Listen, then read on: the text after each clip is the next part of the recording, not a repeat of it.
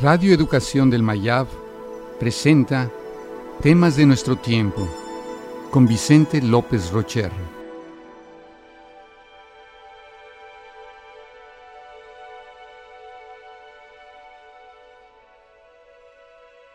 Enamoramiento.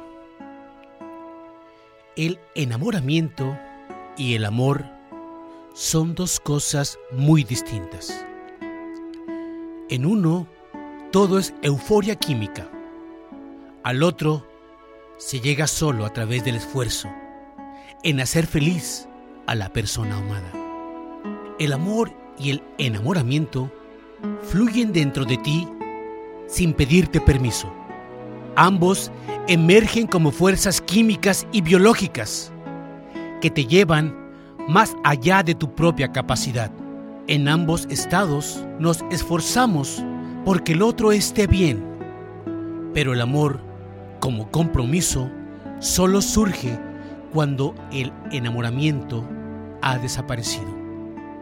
Cuando te enamoras, permaneces en ese estado de euforia hasta que pase el efecto narcotizante que producen las sustancias químicas del cerebro. Cuando sales del enamoramiento, es como el que se recupera de una borrachera. No sabes qué pasó, ni por qué te fijaste en esa persona, si es tan diferente a ti. Vivíamos una ensoñación que lentamente va desapareciendo. Los enamorados no solo comienzan a verse como extraños, sino que saltan a un estado de molestia y enojo. Como esperaban algo y no se les dio, sustituyen el enamoramiento por odio y coraje. La vida les hizo una mala jugada. Del enamoramiento hay que salir poco a poco, abriendo los ojos a la realidad.